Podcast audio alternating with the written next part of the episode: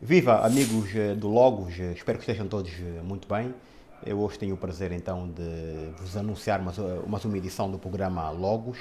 Vou ter o prazer de conversar com Amélia Aguiar, ela que é jornalista de profissão, uma voz muito conhecida do nosso país. E enfim, vamos discutir e abordar aqui vários, vários temas da atualidade nacional como também internacional. Uh... Amélia Aguiar, muito bom dia e muito obrigado por ter aceitado o convite e nos ter recebido aqui em sua, sua casa, para então conversarmos um bocado, falarmos um bocado dos fenómenos sociais do país em si. Mas antes disso, é uma voz eh, conhecida, autorizada, uma jornalista com, com bastante relevância no país, só que nunca mais a ouvimos. Eh, sei que ela está reformada ou semi-reformada, não é? Mas tem sido muito ativa nas redes sociais e tem feito muitos comentários que, de certa forma, ajudam também a juventude e também não só a ter outro tipo de pensamento, a ter uma visão uh, diferenciada daquilo que são os fenómenos sociais e políticos do país. Pois é, eh, eu vou me virar aqui para, sim, para sim, a Câmara com certeza, para sim. cumprimentar os amigos do Logos. Logos, sim. As minhas saudações a todos e dizer-lhe, eh, Napoleão, que às vezes fecha-se uma janela e abre-se abre uma porta. Porque muito recentemente eu fui convidada e desconvidada logo a seguir para participar num debate televisivo, creio que era sobre a educação. Nem me importei muito em saber qual era o tema, porque conhecendo-me como eu me conheço e conhecendo bem o país Sim. a que eu pertenço, eu tinha muitas dúvidas de que realmente o convite fosse para vingar. O convite era sério, a pessoa que fez o convite é séria, mas eu tinha a certeza de que os donos da, da, da TPA não teriam interesse nenhum em ver-me por lá. De qualquer das maneiras, eu tive o meu tempo de televisão, eu estive no telejornal uh, muitos anos. uh, trabalhei, tive também a oportunidade de trabalhar com o canal norte-americano Discovery. Uh, por muitas vezes. Certo. Portanto, o Napoleão diz que a minha voz é uma voz nacional. Eu acho que não é até, bem assim. Até, interna até internacional. Até internacional. Até internacional. E Gabo-me disse porquê? Porque uh, eu fui uh, parar ao Discovery por concurso público internacional. É? Eles lançaram um concurso. Concorreu e. No mundo lusófono. Por acaso eu não sabia desse, de, desse concurso e a diretora Maria Luísa, na altura eu trabalhava na LAC, certo. é que me disse: Ah, estão à procura das melhores vozes, e então eu indiquei a tua voz e vais gravar aqui alguma coisa para depois eles uh, selecionarem. Tal como entrei na Rádio Nacional também, por uh, concurso. concurso público. Na LAC é que já não era necessário, porque afinal de contas sim. as pessoas da LAC já vinham da Rádio Nacional. Certamente, sim. Mas de qualquer das formas, a diretora da rádio pediu-me, quando eu lá fui pedir emprego, eh, pediu-me um projeto. Ela disse-me: eu posso dar trabalho, mas tens que me apresentar aqui o projeto de um programa. Certo que devia ser sempre assim, não é? Com certeza. devia ser sempre pelos nossos mas, méritos mas, mas voltando, por... voltando a este relato que nos traz em relação a um programa que foi convidado e depois foi desconvidado, passa a expressão, o que, é que será passado de concreto? Acha que, acha, acha não, que é, é, isso, eu acho que... Nos dias, nos dias, de hoje isso faz algum sentido? Não, para, aliás, nem nos dois, nem, nem, nem, nem nos nem, nem, nem nos de ontem, sim. Nada faz sentido, mas praticamente nós ainda somos a caverna do Platão, não é? O poder político aqui ainda, o mundo deles são as sombras que eles projetam na, na caverna. E é por isso que nós não saímos do buraco. Mas isso causa alguma estranheza? Eu, eu gostaria que já tivéssemos saído da caverna para a República do, do Platão, não é? Onde, eh, portanto, todos os cidadãos da República teriam as mesmas oportunidades de educação, não é? Uh, e os melhores é que iriam para a política. Mas estamos mas, muito longe. Mas, mas, falando deste, deste, caso em concreto, só para terminarmos este assunto, um, ehm, sendo uma voz, eh, e, e, não é por ser uma voz incontornável do país ou não, é, por que, o presidente João Lourenço, por exemplo, falou na pluralidade de, de opiniões, de, de, de, ideias, não é? E também que as televisões e as rádios se abrissem muito mais, não é? Como é que ainda há pessoas que tentam é, travar esta vontade, essa, essa, manifestação? Napoleão, isso é que eu acho, é, o, que eu, eu, eu, acho que o, o, o, erro do nosso país uh, vem daí. Aliás, nós falamos em país, falamos em república, mas na verdade nós vivemos no quintal de alguém. Verdade seja dita, não é? Eh, portanto, quem são os cidadãos em Angola? Quantos níveis de cidadãos temos nós? Quem é que tem direito aqui a ser cidadão? O Presidente da República e o seu grupo e meia dúzia? Somos todos cidadãos? Quem é que é cidadão? Não é? A República vem da res certo. pública. pública. E nós estamos muito longe de viver numa república. Quer dizer, monarquia também não vou chamar, porque na monarquia o rei está muito próximo dos, dos súditos, que não é o caso também daqui. Portanto, eu acho que Angola ainda continua a ser acoutada de meia dúzia de pessoas, não é? E as reformas eh, políticas, de facto, que eu, Amélia, esperava, não estão a acontecer. O presidente João Lourenço pode dizer as coisas que melhor lhe aprover, o que ele quiser, mas a República tem que se reger por regras. Assim como o indivíduo tem que ter regras na sua vida, ele tem que eh, estudar quando é criança, tem que lavar os dentes, tem que tomar banho, tem que trabalhar. Uma república tem que ter regras e as regras nessa república têm que ser válidas para todos. Não pode haver regras para uns e, e, outras regras para outros, ou uns cumprirem as regras. Eu acho que a questão é mesmo de, de, de, princípios que não temos. E como é que a gente resolve esse fenómeno, na sua ótica? Eu, na minha ótica, eu, na, na, na minha ótica, eh, eh, nós temos que encontrar alguém que consiga definir o país. Sim.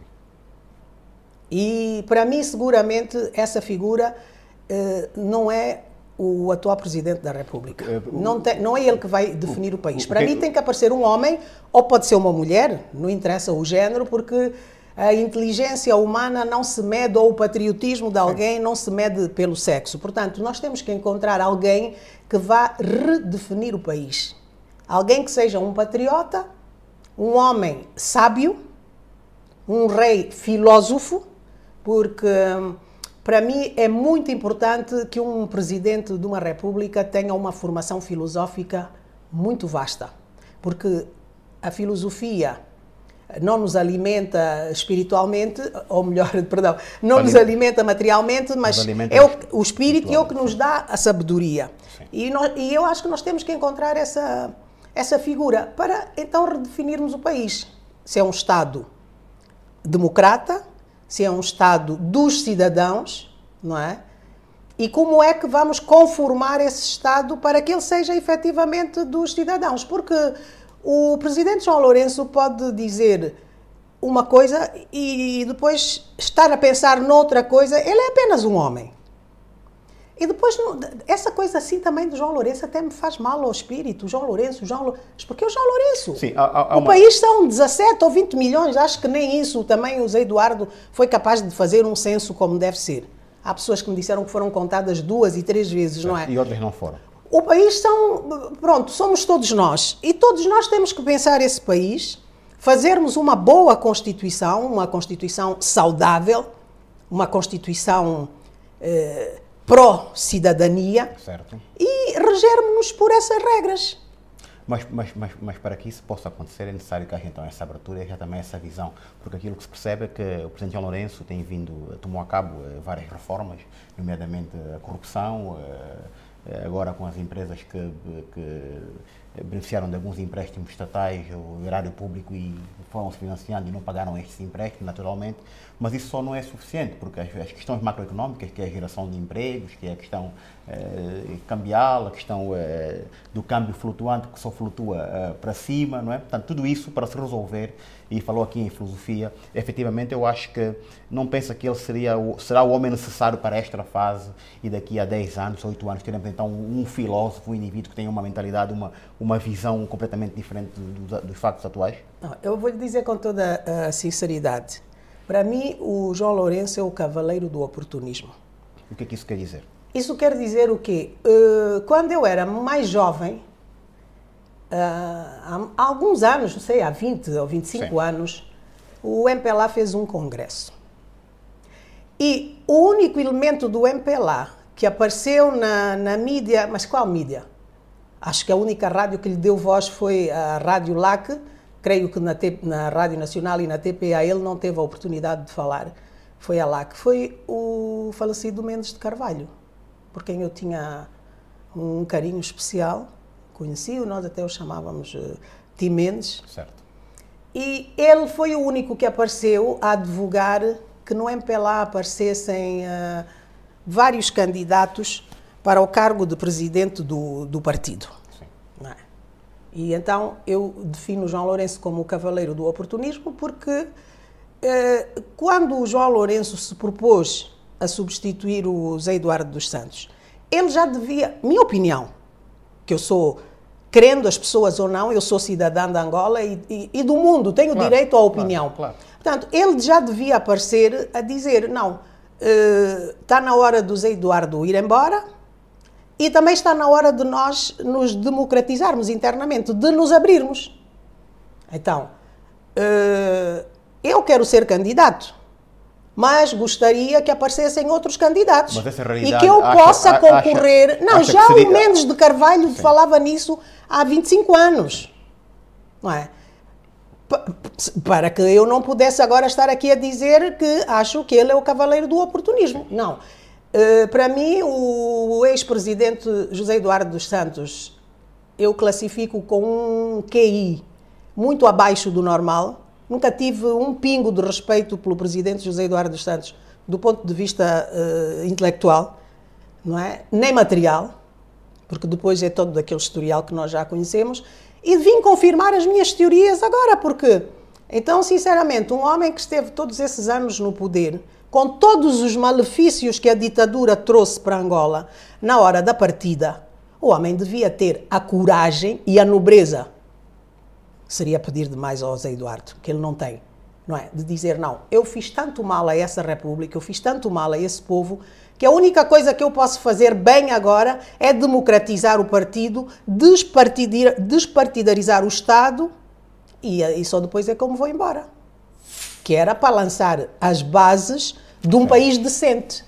Não é? Que era para nós não estarmos sempre aqui uh, com um homem forte, porque é assim, o João Lourenço pode ser muito poderoso, mas não é nem omnipotente, nem omnipresente, nem omnisciente. Sim, não sabe tudo, não está em todo é? lado. Exatamente, portanto, toda a máquina tem que funcionar como deve ser. E depois, uh, uh, repare, na minha opinião, o presidente João Lourenço é tipicamente o homem que não sabe ouvir o, o contraditório tem alergia. Acho que já ficou provado ultimamente que ele tem alergia ao contraditório. Continua a dizer que há um oportunismo político da parte de, do senhor, porque veja bem, o acórdão que impede o, o, o, Parlamento de funcionar como órgão fiscalizador do governo, acho que foi ao Gustavo Silva, se não Sim. estou em erro, que ele disse que estava satisfeito Sim. com esse acórdão a primeira mudança que devia ser a reforma da Constituição, pelo menos o que o meu professor me dizia na faculdade, é que não se fazem reformas económicas sem reformas políticas. Você vai reformar economicamente o quê sem uma reforma Exato, política séria? E então nós não saímos dessa, dessa cepa torta. E depois é assim: enquanto não se reforma a, a Constituição, que devia, devíamos começar por aí, não é? Pelo menos que se ouçam as vozes avisadas sobre a economia. Nós temos aí um, eh, talentos na economia, pessoas que, mesmo não sendo formadas em ciências económicas, têm uma noção da vida prática de como fazer, eh, de como alavancar Sim, mas, a economia. Mas... O que eu penso é que quais são os critérios em que o João Lourenço se baseia para nomear este ou aquele para determinado cargo. Repare que nós aqui dizemos muito, ah, fulano é muito bom, fulana é não sei quê. E eu pergunto, Napoleão, leu alguma obra dessa pessoa? Você conhece as capacidades intelectuais dessa pessoa como? Eu pus a minha prova da quarta classe no Facebook e ninguém conseguiu fazer a prova da quarta classe, da década de 70. Não, não apareceu lá, ninguém, ninguém se candidatou sim. a fazer. Então, é assim, o que é que a pessoa escreveu? Eu, o Napoleão, onde é que o Napoleão? Eu não trabalhei com o Napoleão, não fiz parte de nenhum grupo de trabalho ou de lazer, de discussão consigo. Eu, eu, quais são os critérios para que essas pessoas, não é? Eh, por isso é que eu há bocado lhe falei da República do, do Platão, que eu tô, sou, sou fã dessa República. Logicamente, não é? Com as devidas mudanças para o mundo atual em que nós vivemos. Eu quero nomear mas, alguém mas, para ministro das Finanças, certo. Napoleão. Se este alguém não escreveu um livro, não publicou artigos nos jornais, porque repara, os cientistas lá fora, os cientistas lá fora têm obra feita, têm obra feita e estão sempre a publicar artigos claro. nos jornais. Se você quer ler sobre um determinado cientista isto ou aquilo, você vai a, a perdão, vai a uma revista de especialidade e vai. Encontra, aqui aqui não é o caso. Sim. Aqui normalmente eh, as pessoas são encontradas pela militância. E, e, normalmente o militante também não é o bom técnico, porque o bom técnico, nos países eh, civilizados, ele vai procurar trabalho aonde? Vai, trabalhar, vai procurar trabalho nas multinacionais. Mas também o paradigma, Vai procurar mas... trabalho nas grandes empresas, porque o, é, o intelecto dele. Mas lá também é o sentido permite-lhe isso. Porque os bons técnicos não querem ser governantes. Não é? Também é um bocado isso. Estão na não, academia, mas tem... sobretudo não andam metidos na, no, no, nos partidos políticos. Sim. Estão mesmo ao serviço da da, da ciência, estão a, a, ganhar dinheiro, não estão a militar no, nos partidos políticos, de certeza. Que o que acontece aqui normalmente é que quando as pessoas as pessoas vão para, para os partidos políticos aqui para quê? Sim, conseguem job for the boys. Ah, pois, esse é que é o grande problema. E daí é que vem. Então, depois são catapultados para os tais, eh, para os tais cargos. Agora, eu também acho que a questão nem é de quem vá ocupar esta ou aquela pasta. Por exemplo, na Inglaterra, normalmente os indivíduos que vão para o governo saem de onde? Saem do, do Parlamento. Não é? que, que já vão para lá com muita experiência. Com muita bagagem, sim. E saem com essa experiência para, para vir ajudar o, o governo de quem ganhou as eleições. Agora, a, a questão aqui é que nós não temos um projeto político. Nós, o, o, o país em si não tem, eh, como lhe vou dizer, o colono, o português que colonizou Angola, quando isto era uma província ultramarina, ele tinha um plano de desenvolvimento, a que chamou fomento. Sim, mas não acha que a solução então passará... Nós não temos, porque mas... não, Napoleão, deixe-me só terminar. Porque se você tiver um projeto político, se você disser, eu, o meu projeto político para as finanças é estabilização da, da moeda, a Sonangol é a alavanca para o desenvolvimento da economia, não são os impostos, porque você não tem uma base tributária. Você tem um, um monte de pobres aqui, não é? Portanto, você tem que dizer, eu, a Sonangol, é, é a Sonangol que vai ser o motor do desenvolvimento em Angola. Ponto 1, um, começa por aí.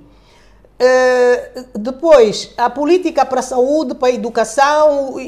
Então, quem for ocupar uma determinada pasta, ele já não vai ter muito trabalho para fazer, ele só vai ter que fazer cumprir os programas e nada mais, porque nós teremos tudo estruturado, que nós não temos. Não, e, e isso, isso. Nós andamos aqui, veja bem essa AGT. A AGT copiou, porque infelizmente no tempo do Zé Eduardo foi assim. Como as coisas eram da militância e não do cérebro de ninguém, que ainda por cima não sabem pegar nos programas dos portugueses, porque também é a única língua que dominam, mal e porcamente, é o português. Então não conseguem ir buscar programa do indiano, do inglês, tem que ser do português, que é o que eles entendem mal e porcamente.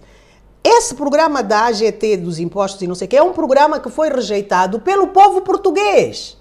Se você reparar até na, na sigla, nos acrónimos da AGT, é tudo uma imitação dos programas portugueses. Os assessores que lá andaram, que eu conheci quando ainda estava a trabalhar no Vetor, era tudo portugueses e até mal, mal formados. E ainda por cima, o português que é viciado no tabaco e não dá rendimento nenhum ao Estado angolano porque ele passa metade do, do expediente embaixo dos prédios a fumar. Né? E quando não está na reunião, e quando está na reunião, está desconcentrado porque só está a pensar no cigarro que o português é viciado de forma uh, selvagem no tabaco. Não, não nos serve para nada. Nós podemos copiar os programas, mas temos que adaptar às nossa realidade, não é?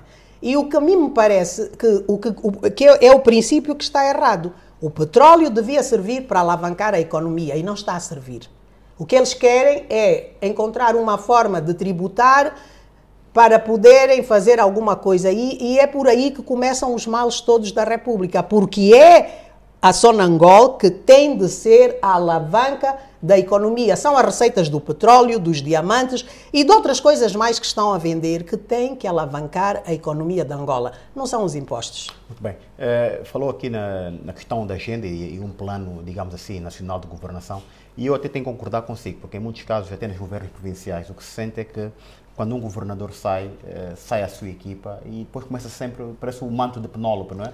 Faz-se de noite, desmancha-se de manhã, não é? Estamos sempre a fazer as mesmas coisas, estamos sempre Esse aí é, é o grande problema de Angola, é tentar... É, o homem nunca pode partir do zero, Napoleão. Nós em nada na vida não podemos partir do, do zero. O Napoleão chega a casa, a sua esposa estava a preparar o almoço e de repente tem que sair para ir buscar as crianças à escola. Você não vai deitar fora o a panela que ela começou a preparar, você vai, vai eh, começar. Dar continuidade. A, porque a vida é feita de continuidade. Eu acho que isso, os políticos de Angola ainda não perceberam que a vida é feita de continuidade.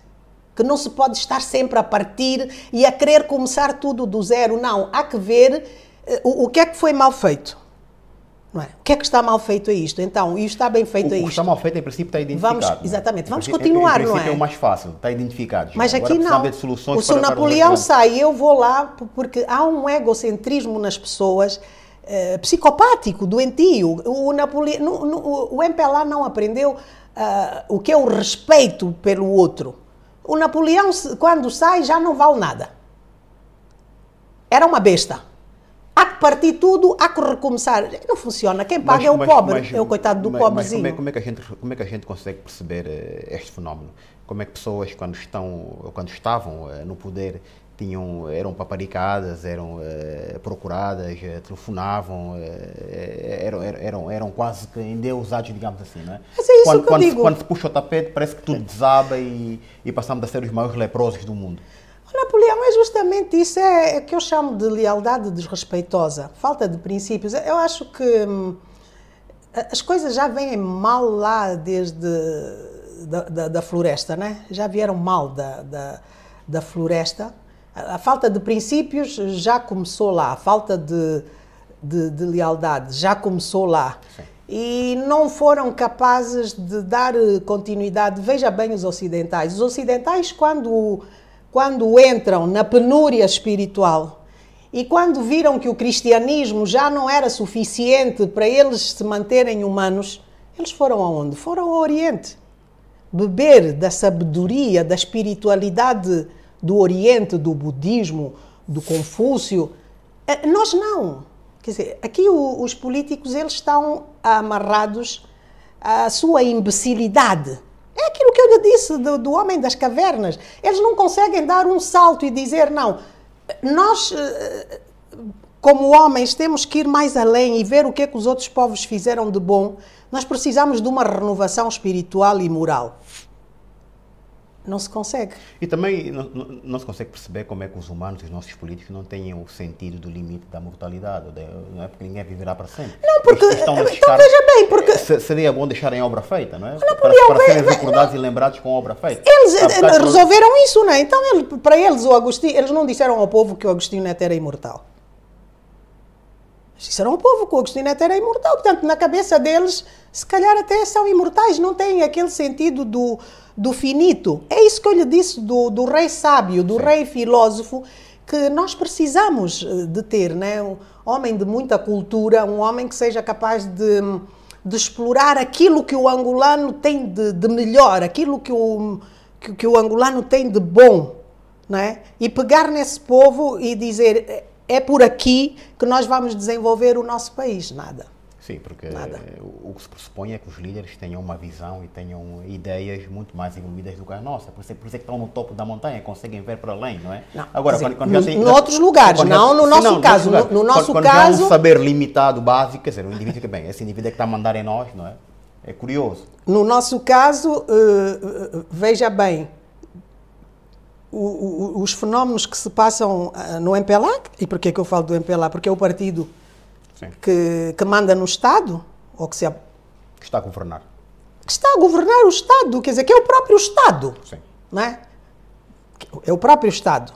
Ainda estamos eh, na época de Luís XIV, para aí, na Idade Média. Enfim, não é? Porque, veja bem, não foram capazes até hoje de se democratizarem. E o que eu pergunto, como é que eu, que sou um, um ser fascista, um exemplo, não é? Como é, é que eu, que sou fascista, vou falar uh, em democracia? Vou democratizar quem? Isso é como aquele pai que diz ao filho: Olha, o menino foi à casa de banho, faça o favor de me lavar as mãos durante 30 segundos para matar as bactérias e não ficar doente. O miúdo começa a crescer e depois percebe que quando o pai vai à casa de banho, porque ele não ouve o, o barulho da, da água na, na rede, ele percebe que o pai vai à casa de banho e não lava as mãos. E a partir daí ele deixa de respeitar o pai, não é? Porque vê que o pai, afinal de contas, não é aquilo que parece. Porque na política o mais importante do que ser é. É, é parecer, sim. É, até é, parecer, quer dizer, é, é, seria, e, seria bom.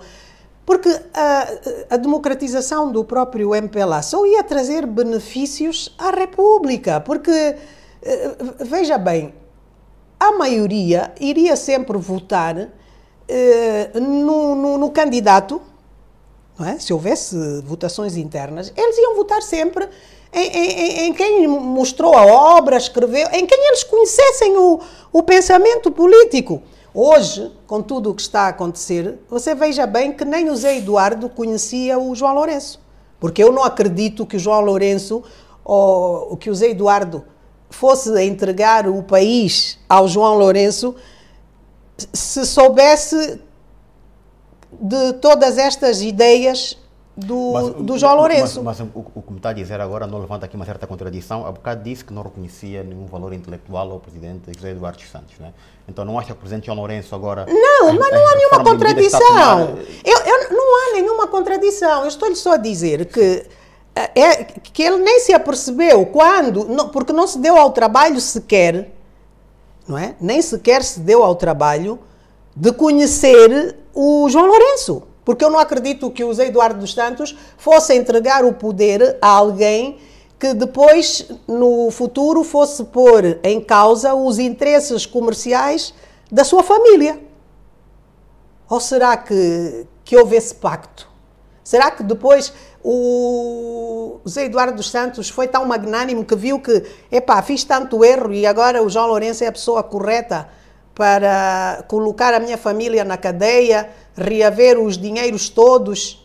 Será? Eu, eu já me fiz essa pergunta a mim, as pessoas que eu conheço, e as pessoas dizem-me sempre: não, não creio que ele fosse uh, uh, aceitar que os filhos passassem por tudo isto que estão a passar. É disso que eu estou, que eu estou a falar, não é? Mas uh, temos que ter em consideração, e aliás, o, o mundo está recheado de exemplos desses de indivíduos que eh, quando têm poder, quando têm dinheiro, realmente revelam sobre a sua verdadeira personalidade. É? Por exemplo, Adolf Hitler eh, sempre foi o Adolf Hitler. Só quando teve poder conseguiu expressar, manifestar maior uh, aquilo que era o seu, o, seu, os seus, uh, o seu lado mais maquiavélico, passa a expressão. Não é? Aqui falando do presidente João Lourenço e do presidente Eduardo dos Santos, uh, até se podiam conhecer e não tinha como não se conhecerem. Não, mas agora, lidavam, esta, esta, esta ação. Lidavam, mas não, não, não se conheciam, porque, digo eu, li, podiam lidar, mas não acredito que, que se conhecessem, Sim, não é? Nós, nós Dada a arrogância, mas isso por quê? Porque o, o maior atributo de um político será sempre a humildade. Sim. Político, de qualquer pessoa. Não, mas a questão que eu coloco é a seguinte: nós se recuássemos, se recuarmos 20 anos, imaginar que o presidente João Lourenço iria. Não, não foi Proceder ele, é? a essa desta, reforma. Desta forma, esta reforma. Veja bem, mas... Sonangol, Fundo pois, Soberano, Veja bem, Napoleão, eu quero deixar aqui bem, bem claro o seguinte todos nós, não é? Todos nós concordamos que como o país estava, não podia continuar. Aliás, como o país, como o país esteve, nem devia ter acontecido. Certo. Isso é um ponto assente. É, nem devia ter acontecido. Sim. Mas o que, o, o que é que mudou de facto? Essa é a, é a grande questão que eu coloco.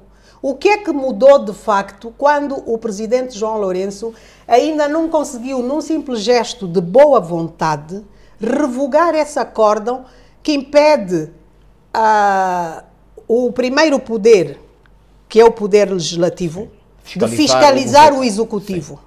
Sim. Sim.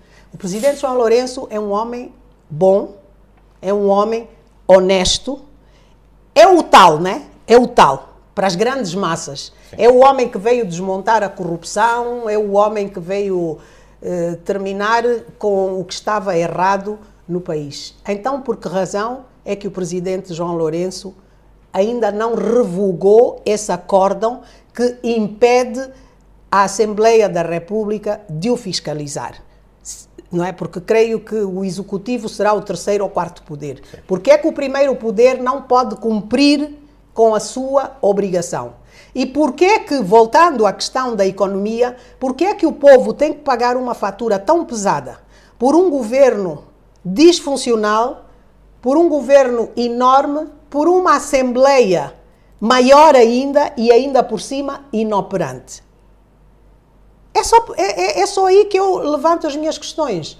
O presidente João Lourenço é um homem bom, tem boas intenções e quer eh, mudanças radicais no país.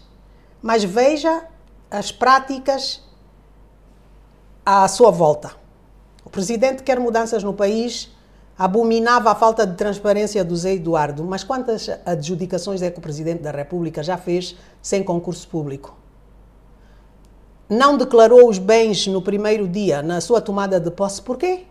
Se o presidente não tem nada a esconder, o presidente até eh, tem uma boa base econômica, é dono da Mato Grosso. Acho que é Mato Grosso, ou Pau Grosso, ou Mato Grosso, não importa. Maior produtor de sementes da, da Angola. Nem tem por que não declarar os seus bens, porque ele também não é nenhum pobrezinho. Não é? Quando chegou à presidência já era um grande latifundiário. Então, por que não declarar isso? Será que essa falta de declaração de princípios também não esteve na base da retração das outras pessoas que fizeram dinheiro na mesma época em que ele fez e, e, para não serem receptivos a esse programa do repatriamento de capitais. Ou seja, pensaram, se tu, se tu não declaras, eu também não declaro. Sim, tu não declaras. É, foi a história que eu já lhe contei do menino que o pai manda-lhe lavar, as mãos, mas depois o pai não lava as mãos. É, é, governar é bom, mas é bom governar pela prática, pelo exemplo, não é? É isso que eu digo. Quantas adjudicações é que já foram feitas? Sem concurso público absolutamente algum.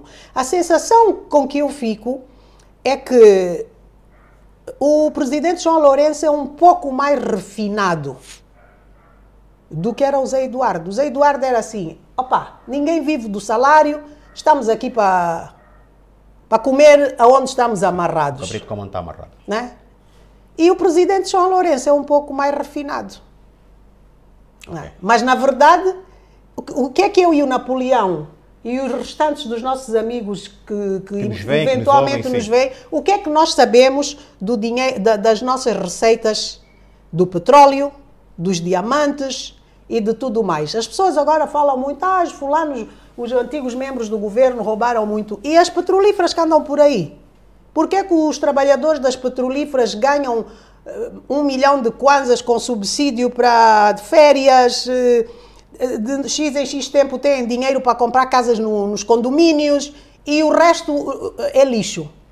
É, isso, é? Isso, isso, Qual é a diferença entre esses dirigentes que nos roubaram o, o dinheiro, não é? E, e, essas petrolíferas que pagam salários enormes aos seus trabalhadores. Então, quantos países é que nós temos dentro da Angola? Isto agora levanta um outro, levanta um outro tópico que é o seguinte: a Sonangol formou muitos quadros e gastou uh, rios e rios de dinheiro com a formação de muitos jovens. Uh, que ou estão ou no desemprego ou estão na Sonangol uh, no Facebook, digamos assim, não é? Depois também, uh, por outro lado, uh, numa ação inversa, contrata-se consultores, a parte já falou no cigarro e no café, que, que, que, enfim, que estão a fazer trabalhos que, que deviam ser executados por nós. Não é? qual, qual, é, qual, é, a sua opinião sobre essa, sobre, essa matéria? Eu, eu, eu nunca entendi, Erlander Napoleão, eu, eu nunca entendi essa falta de fé no angolano do MPLA. Sim. Não, não, percebi. Falta de fé no angolano do MPLA. O, o MPLA, que é o Estado angolano, não é? Sim. Porque o MPLA é o Estado. Sim, sim. É o partido que dirige o Estado há 44 anos. Sim. Não tem fé em nós. Não tem fé em nós. Se eu e você quisermos ir ser eh, babás do filho de um membro aí com dinheiro do MPLA, eles não nos aceitam, só porque somos angolanos. E podemos ter formação superior. Mas se aparecer uma filipina analfabeta, semi-analfabeta, com o cabelo uh, corrido e tal, é, é, é logo aceite. É, entendeu agora o que, é que eu disse? Sim, Eles é não têm fé em nós. Senhora, não têm fé. A senhora é mais velha do que eu, mas sempre foi assim ou é assim agora? Sempre foi assim como? Sempre não, eu assim. acho que. Primeiro é assim, a rádio, uh, quer a gente queira, naquele tempo era uma grande escola a rádio em si eh, tinha muitos talentos. A rádio tinha muitos talentos e então ali era viver e aprender. Podíamos beber uh, dos talentos de cada um, porque tinha lá bons cérebros. Reginaldo Silva, Ismael Mateus, uh, Arlindo Macedo, estas pessoas todas. E então a rádio acaba por ser. Era uma escola. E outros colegas, outros colegas que eu agora não me lembro o nome, com quem também aprendi muito, porque nós tínhamos mesmo muitos debates, o Paulino Bueco, tínhamos debates muito profundos. Não para o público, que não seria permitido, claro, é- porque a Rádio Nacional, como a TPA, toda a gente sabe, né, como nós, foi sempre propriedade do MPLA. Então, eh, para o MPLA, o país eram, são os seus interesses. O, o resto é paisagem. Mas eu sou cidadã, tinha que viver, gostava de, de comunicação e estive aqueles anos todos na, na rádio. Agora até quero dar uma piada ao meu amigo João Carlos Van porque uma vez num programa radiofónico, nós já, já o, Acho que o Ministério da Saúde estava a mandar pôr três gotas de lixívia para cada litro d'água. Eu disse, qualquer dia ainda estão a pôr mais lixívia na água do que a própria água. E o João Carlos veio e disse, é pá, Amélia, tu também és sempre a mesma... És sempre a mesma do contra e não sei o quê. Agora eu já estou a ouvir na rádio que são cinco gotas. são cinco gotas para cada litro d'água falta pouco. Daqui a bocado, olha. É, é, é, é mais, não, daqui a pouco é um litro de lixívia e cinco gotas d'água.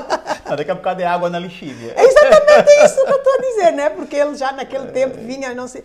Então, está a ver, nós começamos mal. Ainda sobre a Sonangol, Napoleão, eu sim. queria aproveitar aqui para lhe dizer o, o, o assim ao, ao, aos sim. nossos telespectadores o, o seguinte. Por quê? Porque eu, eu, eu estudo muito. Eu estudo muito, leio muito trabalho que nem um burro de carga. Eu não consigo viver o tempo parada. Não tenho empregada doméstica. Eu lavo, cozinho, engomo, passo a ferro, faço coisas impossíveis. Mas depois dos meus tempos livres eu leio muito, estudo muito. E então, o que é que eu estive a ver hoje em dia nos países civilizados, nos países organizados, para estas grandes empresas públicas, tipo Sonangol, caso da Brás Petro no Brasil, por exemplo, e outras na Noruega, não sei, já se encontra o administrador principal, ou PCA, ou que quer que se, o manager, né? encontra-se por concurso público. Quem quer dirigir uma grande empresa lá fora, ele tem que se, tem que se sujeitar a um concurso público. Porque chegou-se à conclusão, à conclusão que essas nomeações não são benéficas, antes pelo contrário, são totalmente maléficas. Porque, veja bem, eu uma vez falei com alguém no, no governo dos Emirados Árabes Unidos que me disse: não, nós gerimos, porque a Emirates, a Air Emirates. É gerida por um inglês, por exemplo. É, é, é, uma empresa estatal. A TAP também acho que era assim. É uma empresa Portugal, estatal, sim. mas é, dirigi, é, é, gerida como uma empresa privada para dar lucro. Sim. Mas para isso tem que ser por concurso público e a pessoa tem que mostrar ali no seu projeto que vai defender em concurso público. Mas sem querer fugir à questão da Sonangol, nós, nós, nós cá na TAG já tivemos uma parceria com a Emirates, mas a coisa não correu bem, você se recorda? Não, mas foi uma parceria, mas isso não é o problema da, da, da, da Emirates. A Emirates quer é ganhar dinheiro. Claro. O problema é sempre nosso, Napoleão, de como nós fazemos as coisas e dos interesses que estão subjacentes às parcerias que eles fazem. Porque na realidade, veja bem, com a crise que nós vivemos, e com o aproveitamento patriótico que nós temos que fazer do, dos quadros nacionais, para que ir buscar parcerias lá com a Emirates? Vamos fazer concurso público interno e vamos encontrar cá dentro os quadros mais habilitados. Cá dentro, eles podem vir lá de fora, os nossos quadros. Sim.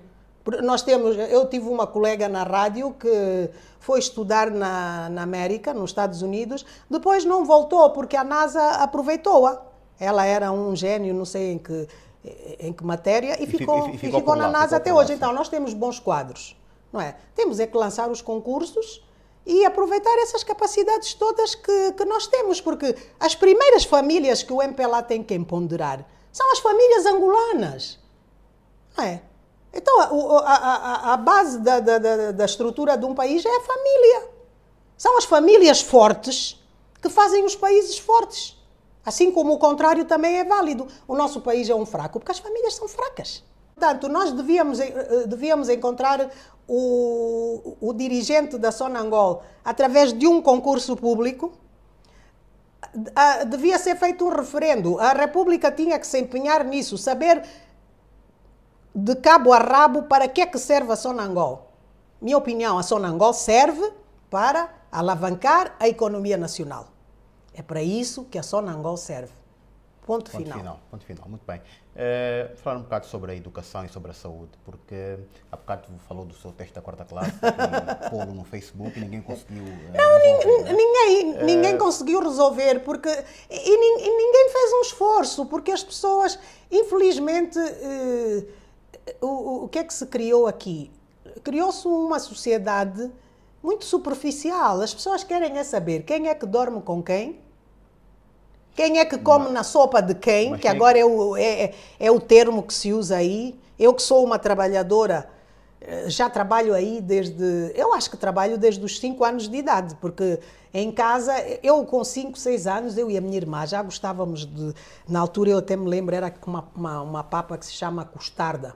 Sim. Ah, conhece? Sim, conhece. Ah, e foi difícil para nós, com 5 anos, compreendermos que primeiro tínhamos que misturar a costarda com água fria para não criar aqueles gromos. Então, eu, eu, desde criança, eu sempre gostei de trabalhar, de fazer coisas. Eu trabalhei na rádio e na televisão ao mesmo tempo. Sempre gostei de fazer coisas, não é? E então, eu não tenho medo do, do trabalho. Ao contrário da maior parte da, dos angolanos. Sim, mas a senhora... Os angolanos têm preguiça a Napoleão, eu fico mas, triste, desculpa só. É de uma outra casta, atenção. Não, não me interessa. Não, mas eu vejo isso agora na minha família. Os meus netos vêm de férias para aqui. Eles aqui são obrigados, de, durante uma hora, eu não quero saber das férias. Eles, durante uma hora por dia nas férias, têm que ler e têm de escrever, têm de fazer uma redação, têm de fazer qualquer coisa, porque eu tenho muita fé na educação, mas Napoleão, a educação tem que ser baseada no trabalho prático também. O miúdo, quando acordar de manhã com os seus cinco aninhos e for obrigado a limpar os sapatos, a fazer a cama, a esticar os lençóis. Disciplina. Ele vai ter uma disciplina intelectual também, porque ele há de começar a pensar: mas como é que eu posso fazer esta cama? melhor, mais depressa. Ele, eu, para mim, o, desde muito cedo, os miúdos têm que ser educados no trabalho. Sou muito fã do ensino dual que os alemães têm. Não é à toa que a Alemanha é o país mais escolarizado, mais industrializado. E, o, e aquilo que o Hitler não conseguiu pela guerra, a Alemanha conseguiu pela economia, que é mandar na Europa. Portanto, eles fartam-se de trabalhar. E eu sou fã desse, desse ensino dual. E Os trabalham, jovem... trabalham com eficiência. E o alemão é muito eficiente. Trabalham, trabalham, comparativamente a outros países, Portugal, Espanha, trabalham menos horas, mas são muito mais produtivos. Muito mais, exatamente. E é isso, está a ver, Napoleão? Nós temos um país com um potencial uh, humano e recursos naturais que nós não precisamos de trabalhar oito horas por dia. Se nós trabalharmos cinco horas por dia, sublinhando o que o Napoleão acaba de dizer, com eficiência, com vontade, nós ainda temos três horas para ir para a escola, para aliar aquela prática Sim. à teoria do ensino, não é? E ainda vamos ter tempo para ir ao cinema, para lermos as grandes obras da humanidade e para outras coisas mais. Infelizmente, o MPLA, que sempre foi o fator mais divisivo que esse país teve, não. Foi, fez o quê? Acabou com a escola colonial, conforme ela se apresentava, baseado na educação do judaísmo cristão, vieram com aquela história do matete e mais lá dos quiabos e mais não sei o quê, e rompeu-se com um projeto cultural, porque mesmo a nossa música, eu quando era miúdo ouvia o semba dos jovens do Prenda, ou do África Ritmos, ou dos Quiesos, e eu sabia em qualquer país do mundo que aquilo era a música da Angola. Tinha identidade tinha identidade. Está a ver? E então, nessa coisa de dividir para melhor reinar, o que é que fizeram? Uma população de gente fraca. Porque depois criou-se aí um círculo vicioso. Se os miúdos não comem bem, os miúdos não podem ter concentração na escola. Sim, quem não come bem não pode pensar. Não pode. Eu, eu se estiver com fome, não consigo ir ao cinema. Não me concentro, porque a fome começa-me a dar cabo do cérebro. Então, nós precisávamos, é isso que eu lhe digo, nós precisamos de encontrar um patriota que venha redefinir o país. Que ponha o dinheiro do petróleo ao serviço das pessoas. Nós temos produtos na agricultura que dão três vezes por ano. Nós podemos alimentar a população, não é? Depois podemos pagar bons professores, mas bons professores não são lá os fumantes portugueses que ficam metade do tempo na rua a sujar as nossas cidades aí com, com o toco do cigarro lá, as beatas ou não sei o quê. Não. Trazermos essa, mesmo portugueses essa, até mais velhos. Essa sua observação é muito forte. Trazer portugueses mesmo mais velhos, gente séria, não é? Gente séria, eh, e que até já estão reformados. Sim mas que ainda gostam de fazer coisas. Não, e também eu acho que há muita gente da sua geração, a geração dos meus pais, que, pessoas que têm muita capacidade, que estão em casa, que podiam também dar aula, também podiam Sim, dar, o seu Eu já pensei é? nisso, por que, eu não posso só, ir só, dar só, aulas à pré-primária? Não, não, não, abrem, não, não, não, permitem que as pessoas consigam ter, ter, ter realizar é esse desejo. Não, é? porque eles não querem um homem angolano culto, civilizado, eles não querem. Então está a querer dizer o quê? Que, que não, porque um homem governar, culto... Governar ignorante é muito mais Logicamente. Muito mais então, se nós fôssemos, se nós fôssemos cultos, o MPLA não estava no poder há 44 anos, de certeza absoluta. Aliás, se nós já fôssemos todos muito cultos quando eles cá chegaram, o Agostinho Neto provavelmente não teria sido o primeiro presidente de Angola. Sem sombra de dúvidas. Acho que... Eu não tenho a menor dúvida, não é? Portanto mas acha que hoje em dia ainda se consegue travar eh, eh, esta vontade, esta manifestação da juventude, dos miúdos de querer aprender, porque há acesso a Napoleão, a UNITA acabou de fazer, a UNITA fez, eu estive a ler nas notícias, a UNITA fez um, uma reunião onde um dos pontos que lamenta é justamente os 2 milhões de crianças fora do sistema escolar. Isso é todos os anos. A, a, a classe dirigente do MPLA devia ter vergonha. Eles nem deviam comer, nem sei como é que dormem.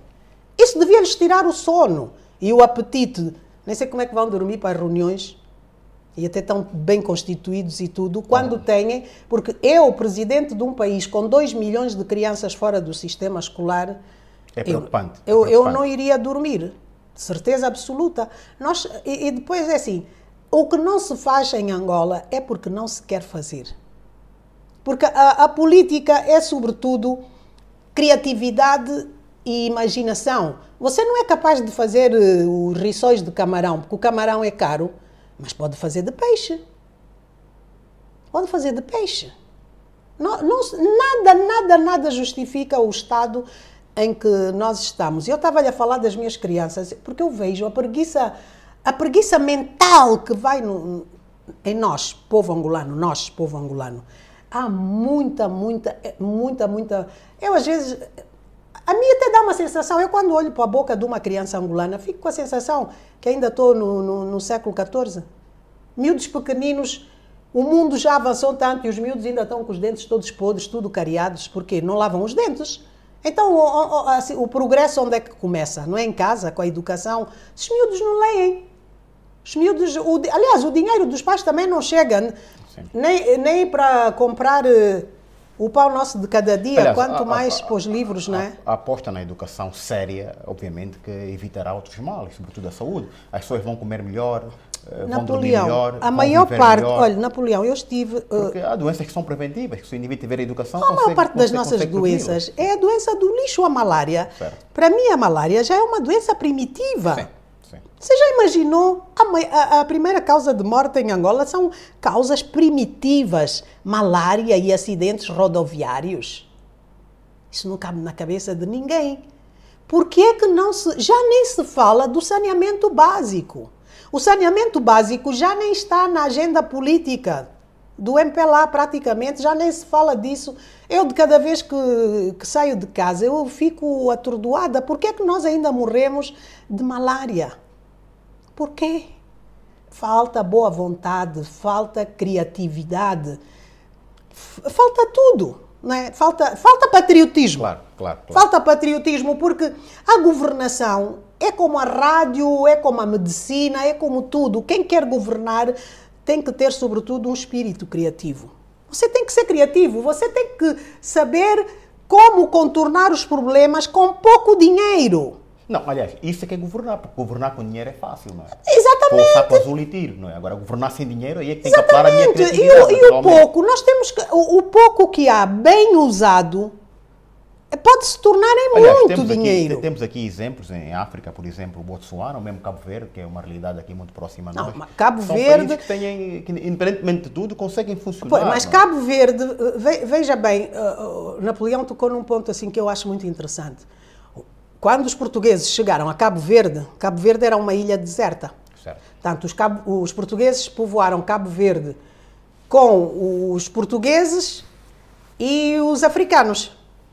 Por isso é que eles são crioulos, não é? Que deu aquela população e eles não têm esse problema racial que nós ainda temos aqui. Eles são cabo-verdianos, porque a gênese deles é híbrida. E os cabo-verdianos, eles amam Cabo Verde. Porque o único sentimento que pode construir alguma coisa Napoleão é o amor. Mas aí tu não pode Que é isso que nós não temos. O bocado falou no patriotismo e no amor, são esses aspectos. Eu, por exemplo, a diáspora cabo-verdiana é uma diáspora muito forte. E são indivíduos que mandam Unidos. milhões de, de, de, de receitas Exatamente. Mensais, pra... não acontece conosco. Por quê? Porque eles amam Cabo Verde. Então, o dinheiro que eles vão ganhar a Na trabalhar em, França, todo o mundo, América, eles mandam para o país deles. É evidente que o governo cabo-verdiano não se pode atrever a gastar o dinheiro dos imigrantes a seu bel prazer, porque senão eles deixam de, de enviar, não é? Então, eh, as coisas ali passam-se de, de forma sim, diferente. Há mais rigor, sim. Há mais, eh, há mais rigor, eu diria, há rigor. Há, há falhas também, claro, só se não fossem pessoas como nós, claro, claro. mas não na, na, nossa dimensão. Agora, nós, o que se passou aqui foi mesmo um apocalipse. Porque eu, eu, eu, eu vou dizer uma coisa, Napoleão. Angola, praticamente o desenvolvimento da Angola enquanto província ultramarina começou aqui, 61, 62 foi até 1973, porque a Revolução dos Escravos foi em abril Sim. de 74. Veja, foram para aí 12 anos, 13 anos de desenvolvimento.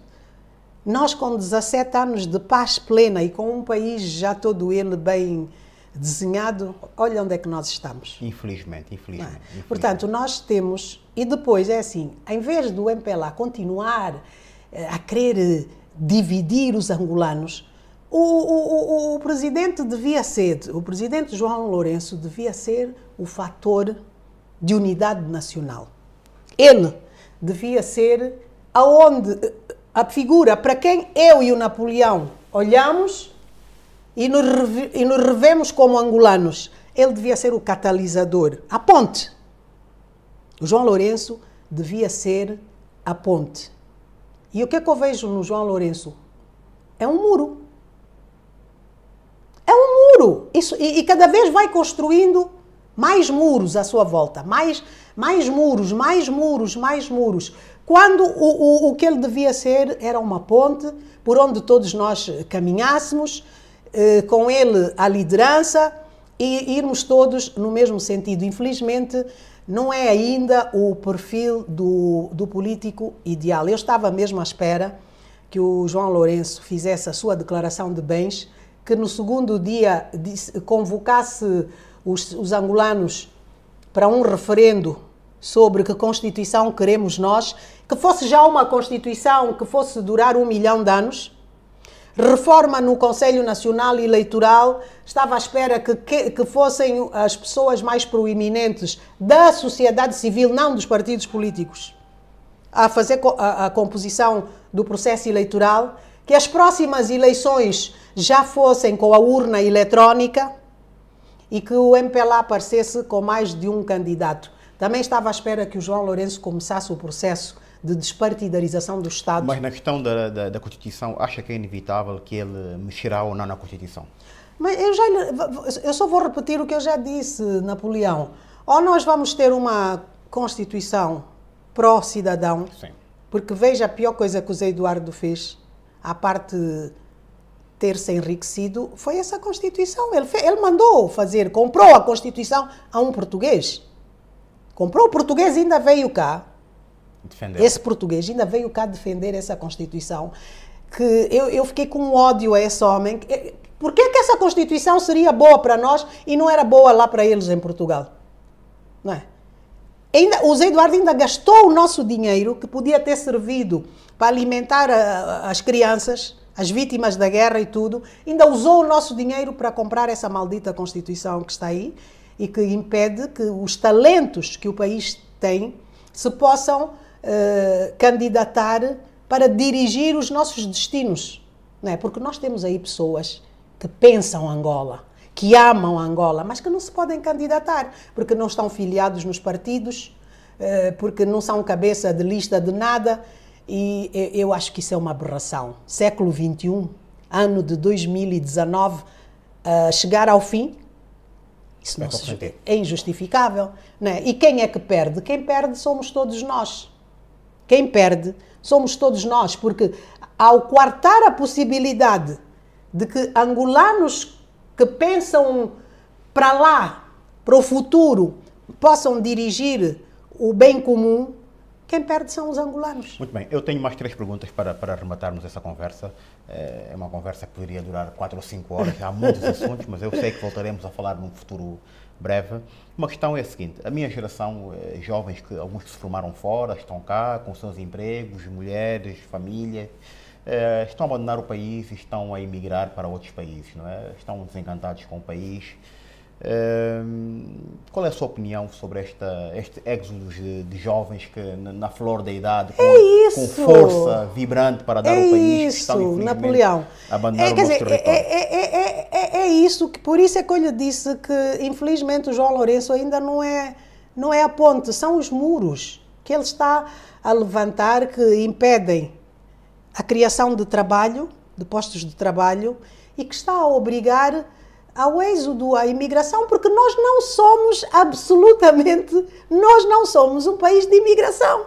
E quem imigra são os portugueses, que são miseráveis, pobrezinhos, miseráveis, salvo o termo, são mais ricos do que nós. Mas são eles que imigram, porque Portugal é pequenino, tem poucos recursos, que mesmo assim sabem redistribuir bem, que não é o nosso caso. Imagine só, quem, quem, em África quem deviam ser os imigrantes? Os moçambicanos, os somalis, os ruandeses, os burundeses. Esses é que deviam ser os imigrantes. Cabe na cabeça de algum patriota que um país que vende quase 2 milhões de barris de petróleo por dia tenha os seus talentos a imigrar? O presidente devia dizer alto aí: para o barco, não vou permitir isso. Eu vou criar condições proximamente para estabilizar a economia não é? E não é odiar as vozes contraditórias que surjam em defesa do país. Isso é, isso é uma aberração. Napoleão cabe na cabeça de alguém, nós que não temos quadros, que não temos bons professores, que não temos médicos, que não temos bons agricultores, deixar esses quadros saírem da Angola. Isso não passa pela cabeça de um ser normal. Isso é uma aberração completa, é isso que eu digo. Nós estamos mais uma vez a adiar Angola. Nós estamos mais uma vez a tirar a esperança às novas gerações. E porquê? E porquê? Se o dinheiro que, que este país pode gerar dá para nós e ainda dá para ajudar 50 milhões de estrangeiros, se for o caso. Angola está no grupo dos 95 países que mais riqueza produzem no mundo. Então por que essa imigração? E, e, depois, se aparece alguém a querer aflorar estas questões como Napoleão, a querer abordar tudo isso, eles têm lá aqueles trabalhadores de serviço, que, que é o novo emprego que, que, criaram, novo, que já é velho, arranjar meia dúzia de, de, de, de, de antipatriotas para irem falar mal de todo o mundo que almeja uma Angola melhor. Está a ver?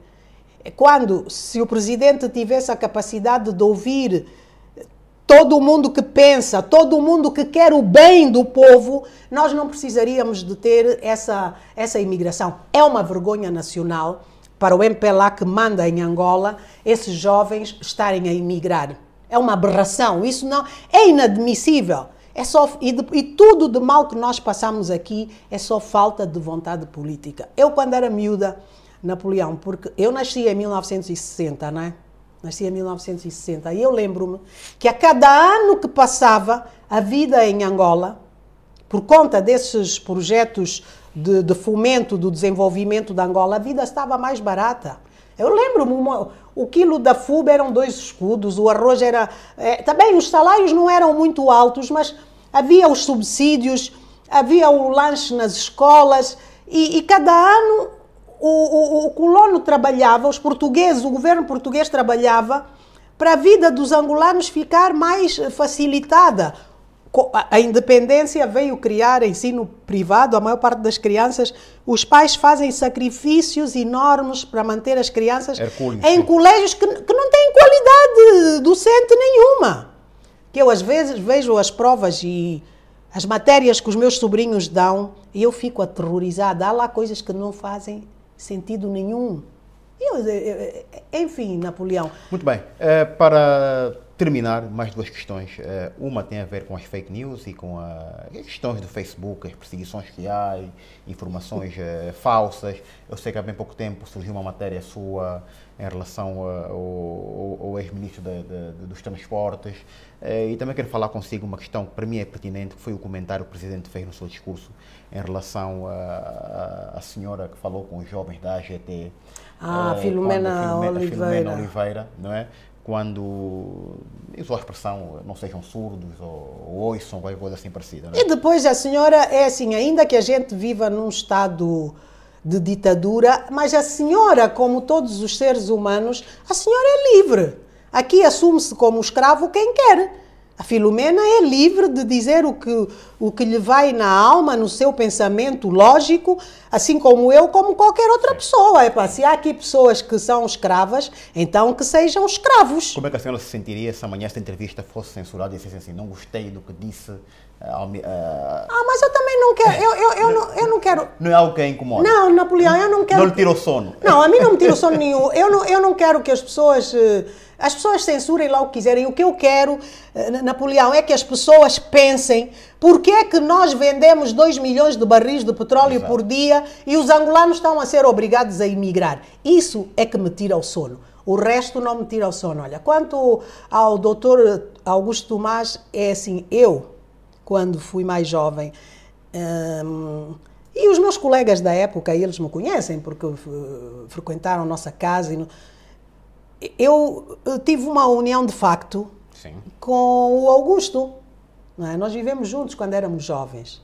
Eu devia ter, eu tinha 25 anos. Eu creio que ele tem mais dois anos do que eu.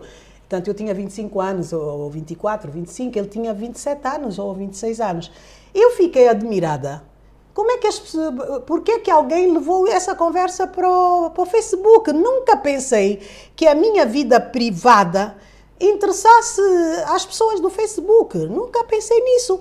Assim como nunca pensei que, que as pessoas não soubessem que eu tinha vivido com Augusto Tomás. Porque eu, na época, era uma estrela na televisão. Mas isto é relevante porquê? Eu não sei, eu não sei, não sei porquê. Olha, eu não conheço nenhuma vida privada que a mim me interesse.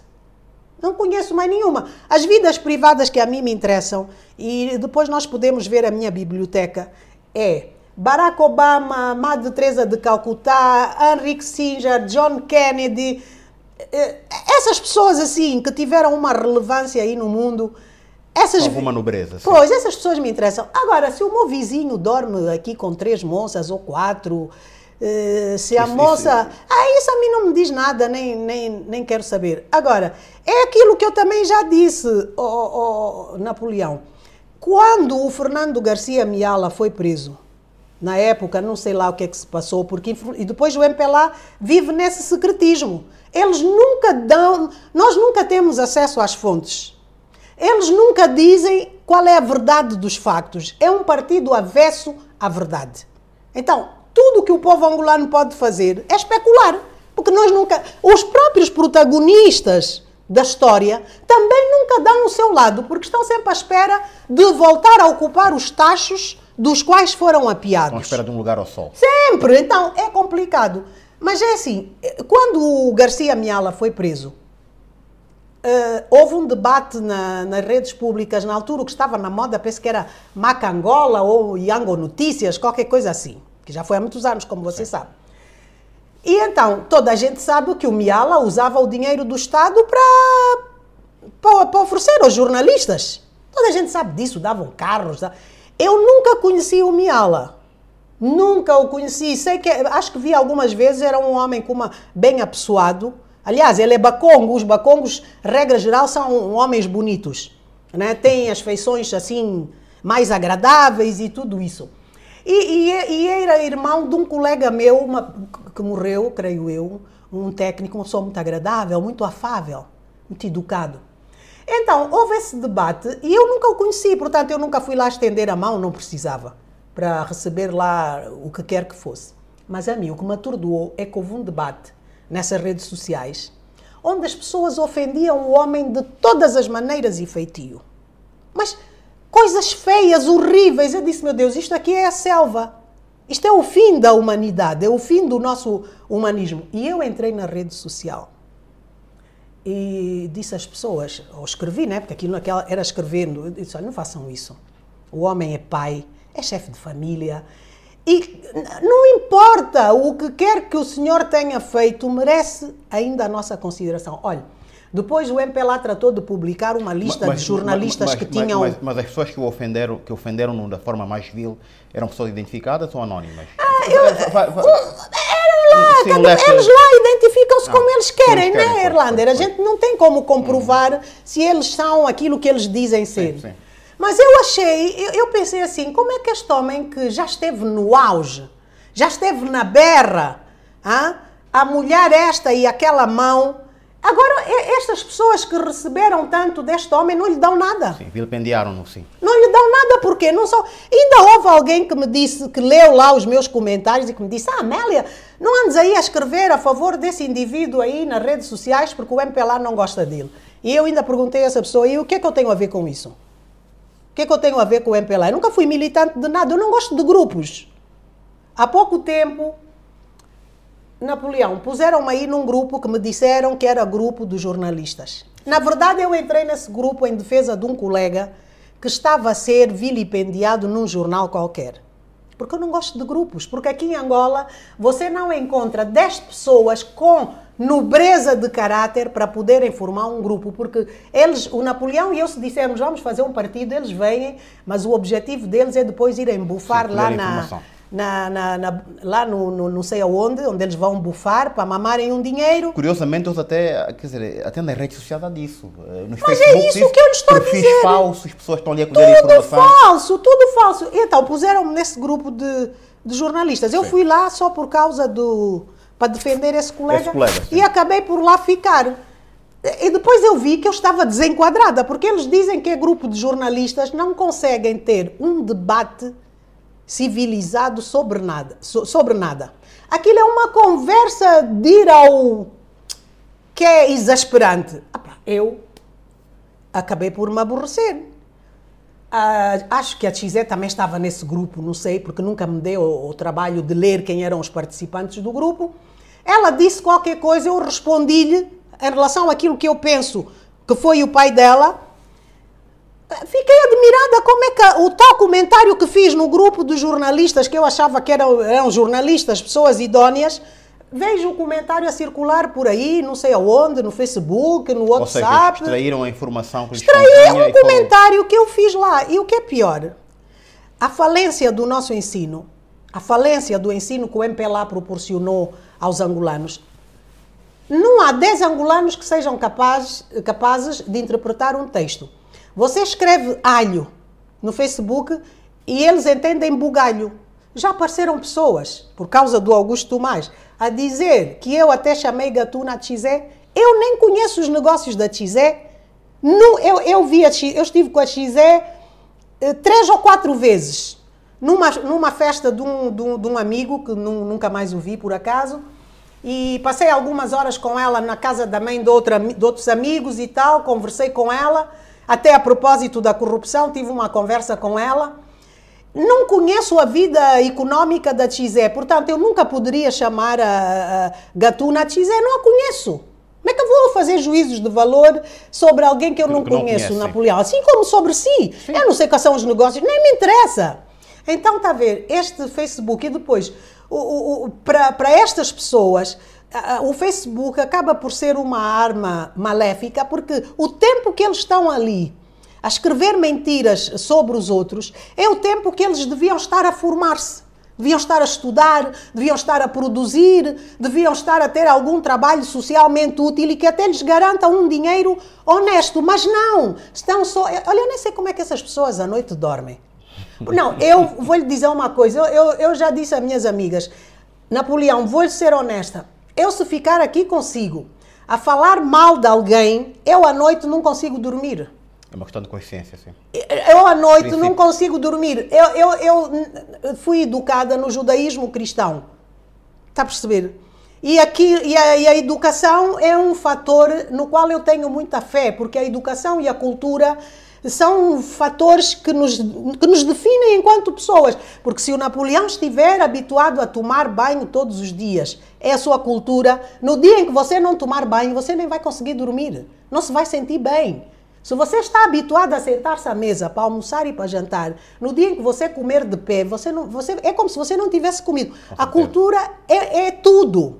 Então, está a ver, o, o, é uma pena que estas pessoas, em vez de irem a, a, atrás do conhecimento, do debate saudável, só estejam ali para não, mas eu acho que essas pessoas estão a ouvir a entrevista e vão conseguir reabilitar as suas mentes. Epa, eu acho que sim, porque elas não. Não, porque assim. Sobretudo jornalistas, né? que é uma não, profissão porque, muito nobre, não é? Ó oh, oh, oh, Napoleão, por que, que as pessoas gostariam? As pessoas gostariam que eu lhes dissesse que que o Augusto Tomás era um amante formidável. Não preciso dizer isso, os Bacongo têm fama de serem os melhores amantes do país.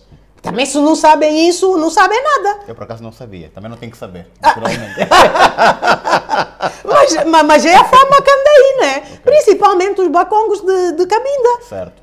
Né? Acho que é a fama que têm, como também têm fama de serem pessoas extremamente regionalistas.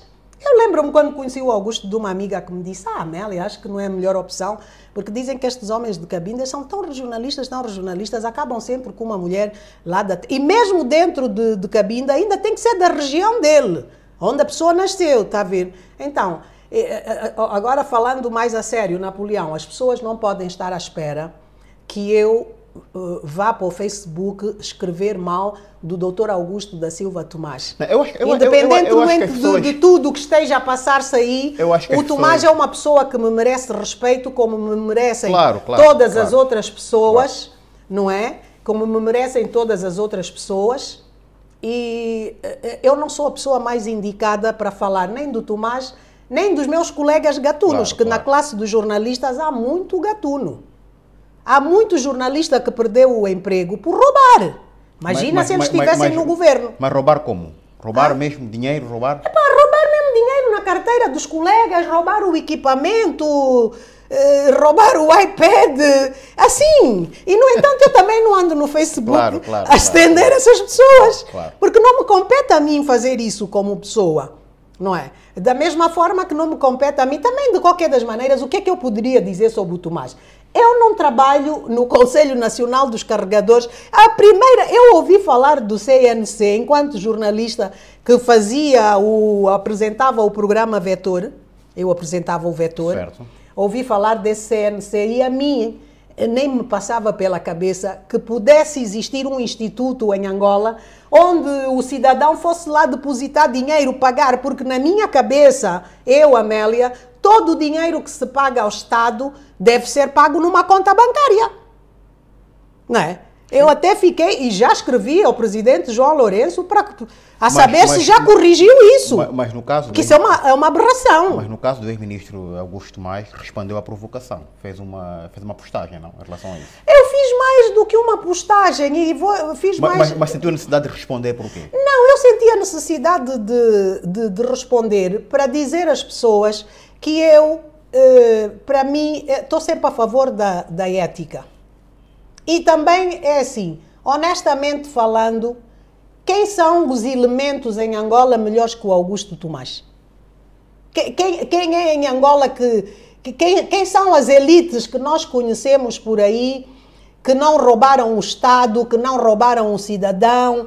Quantos de nós é que podemos dizer eu nunca roubei nada de ninguém, nunca fiz mal a um animal, eu nunca conduzi mal, eu nunca vivi à margem da lei? Quantos de nós é que podemos é, dizer isso? Naturalmente que haverá muitos, porque nem, ah? nem, nem, toda a gente teve a oportunidade de ser gestor público uh, e usar o Estado. Não, eu, não, não é só, não, não, estou a dizer só, esses foram os que estiveram no Estado. Sim, sim mas Augusto, os que não estiveram no Estado sim, mas Augusto roubaram, Augusto, os que não estiveram no Estado, olha, eu, eu no outro dia fui ao Mas Augusto mais não está a ser julgado por ter feito mal a um cão ou a uma planta, não é? Não foi isso que eu disse, mas o caso ainda está em julgamento. Eu não fui colega dele na, no Ministério dos Transportes. Eu nunca trabalhei com Augusto Tomás. Não posso fazer aferições sobre o trabalho dele porque eu não pertenço a essa. Eu só posso falar do que eu conheço. Sim. O resto eu tenho que, quando o processo terminar, eu também vou ler, tal como o Napoleão. Nós, eu vou passar no tribunal mesmo, vou passar no tribunal e vou lá ler, porque também tenho reparado que há pessoas que nem estão lá no julgamento, nem vão assistir ao julgamento e escrevem coisas à toa no, no, no, no Facebook. Porque isso do crime de peculato, oh Napoleão, não basta dizer que a Amélia roubou. É preciso provar que a Amélia roubou. Porque dizer diz-se muita coisa. E eu não defendo uh, ninguém que tenha feito mal Sim, ao Estado angolano. Exato. Agora, a questão é Justiça seletiva, não. E a questão que eu coloco é a mesma que o doutor Pedro Caparacata já colocou. Quem é no, no MPLA que não pôs a mão no dinheiro do Estado? Estão aonde essas pessoas? Quem foi que enriqueceu, que fez os seus negócios, que não teve como base o dinheiro do Estado? Mas em todo o mundo, aqui há também a questão da seleção. Mas se você reparar, quando acabou a guerra da secessão nos Estados Unidos, a única entidade que teve dinheiro para emprestar aos americanos para fazerem os negócios foi o Estado. Porque aquilo ficou num caos. Epá, é assim. Agora, os critérios de seleção. Como é que se escolheram? Eu e você. O que é que nós aproveitamos lá? Quais foram os negócios que fizemos com o dinheiro do Estado? Bola, zero. Mas isso é o que se põe também para as petrolíferas. Por é que eu também não ganho um milhão de kwanzas na petro... como ganham os trabalhadores da petrolífera? Né? Quanto, é, é essa questão, está a ver, o mundo uh, gira, não é? O mundo gira assim, o mundo é redondo, não é? Quais foram os critérios que o MPLA usou para a atribuição do, dos dinheiros, das riquezas, para criar a tal classe do, dos burgueses ou pequeno burgueses, eles que no início vinham para partir os dentes à pequena burguesia. De quem são os meios de produção? Como é que atribuíram? Quais foram os critérios? Quem é que tinha direito? Eu não recebo nenhum subsídio. No ano passado, eu até estou na reforma, no ano passado, porque o governo não explicou bem essa situação da prova de vida, coisa que nunca tinha sido uh, obrigatório, digamos assim. Era obrigatório, mas não era. Como era tudo no governo do Zé Eduardo. A Lagarde. E, e eu, eu, eu não fui fazer prova de vida, eu e muitas pessoas, não é? E então nem deram um ano de graça. Logo cortaram o salário aos reformados, não é? Cortaram logo. Este ano eu fui a correr, fui fazer prova de vida. Portanto, eu não beneficio de nada. De, de, de, nada. Não sei quais são os critérios. Agora, eu acho que é assim, Napoleão. Se, se nós todos fazíamos parte da confraria, ou vamos todos ser julgados, ou nenhum vai ser julgado. Porque justiça seletiva, isso não é justiça. Não é? E é assim, eu, eu, eu, eu já li sobre a pilhagem da África, não vi lá o nome do Augusto Tomás. O que significa que ele também não é dos maiores pilhadores do continente, porque os maiores pilhadores já estão catalogados pelo Banco Mundial, pelo FMI. Não estou a defender nada, só estou a, a, a dizer as coisas que eu penso. Agora é assim, por razões éticas, ó Napoleão, se você for médico ou juiz e o seu filho cometer um crime, pode ter a certeza que não é assim que o Estado vai mandar julgar. Cada um responde é? pelos seus crimes, e, e, e a ética é a ética. Portanto, eu não falo dos meus colegas, não falo de pessoas que me são próximas, mas abomino qualquer prática que faça mal aos animais Claro. Não, eu, racionais eu, eu, que devíamos ter nós só coloquei a questão e, porque e aos chamou, outros. chamou a atenção e achei que seria de todo pertinente perguntá-la. Sei que também tem essa frontalidade. Também percebo que nas redes sociais e não só nos mídias, uma boa notícia não é o cão morder o homem, o homem morder o cão. É, o, o que é lamentável. Né? Mas eu, para mim, uma boa notícia é mesmo o homem morder Sim, o cão. As pessoas gostam muito do sensacionalismo. Não, eu não. Eu, eu não o sensacionalismo, Napoleão, a mim, o sensacionalismo, a mim não, não me ajuda em nada na minha vida.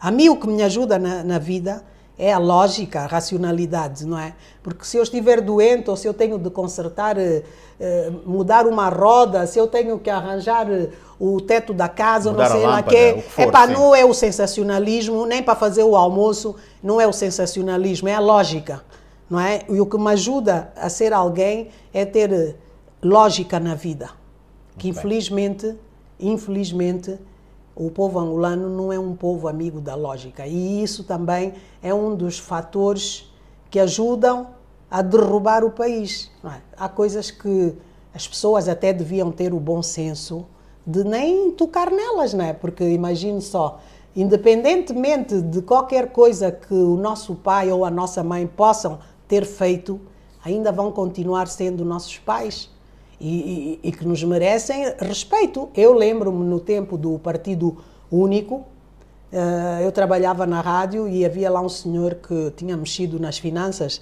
da, da rádio, não sei o quê. O senhor, já nem me lembro do nome, se me lembrasse também não diria. O senhor foi, cumpriu pena, depois voltou a trabalhar lá mesmo, porque o MPLA naquela época fazia essa reintegração social e porque depois as pessoas têm que trabalhar. As pessoas cumprem a, a sua pena, não é? Com a sociedade e depois têm que voltar a ser reinseridas.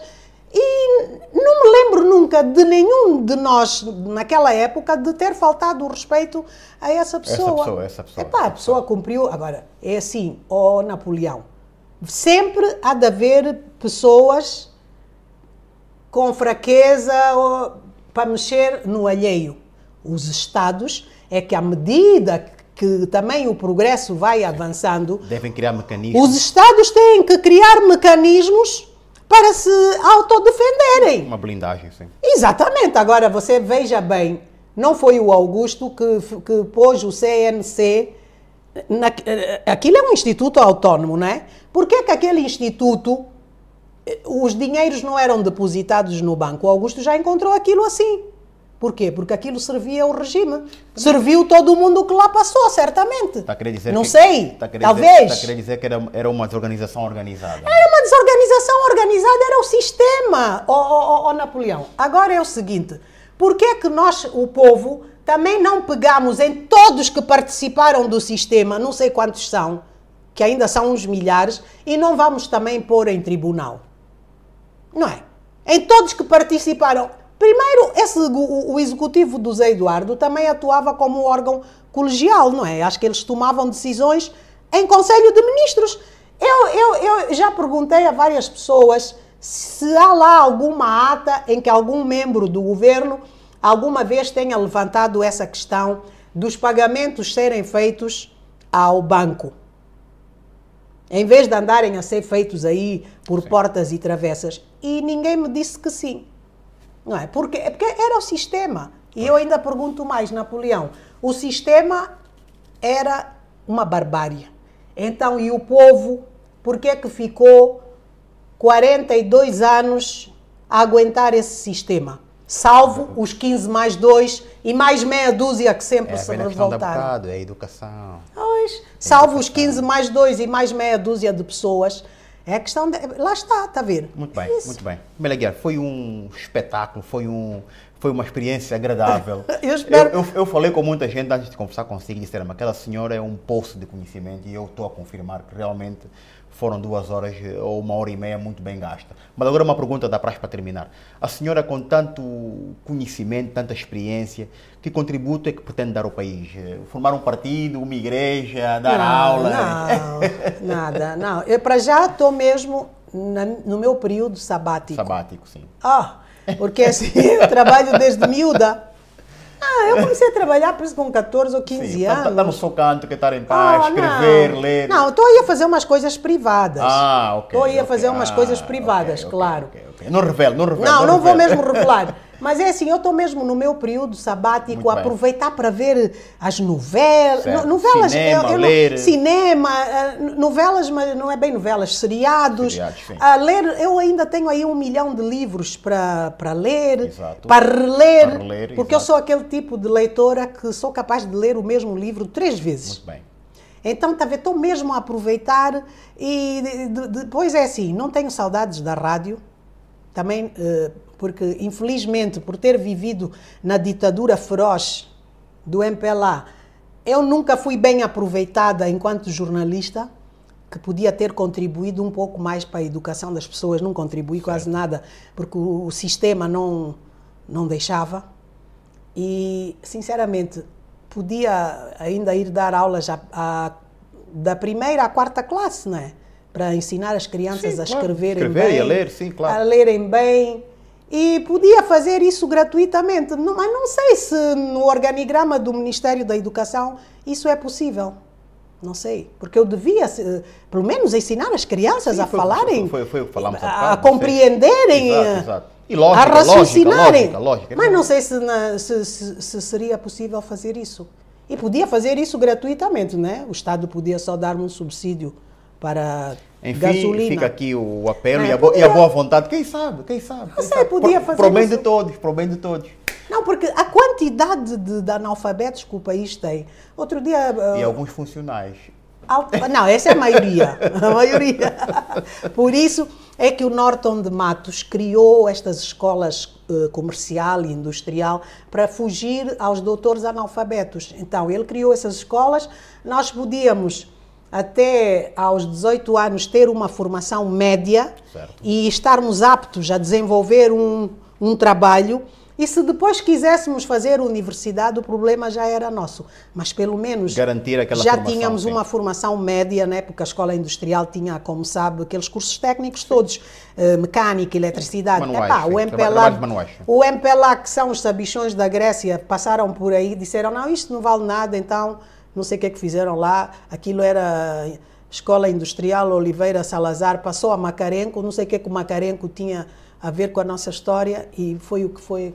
Muito obrigado por ter, por ter aceitado o convite. Eu tive não, eu é muito gosto, estamos todos muito agradados, muito agradecidos, então até uma próxima oportunidade.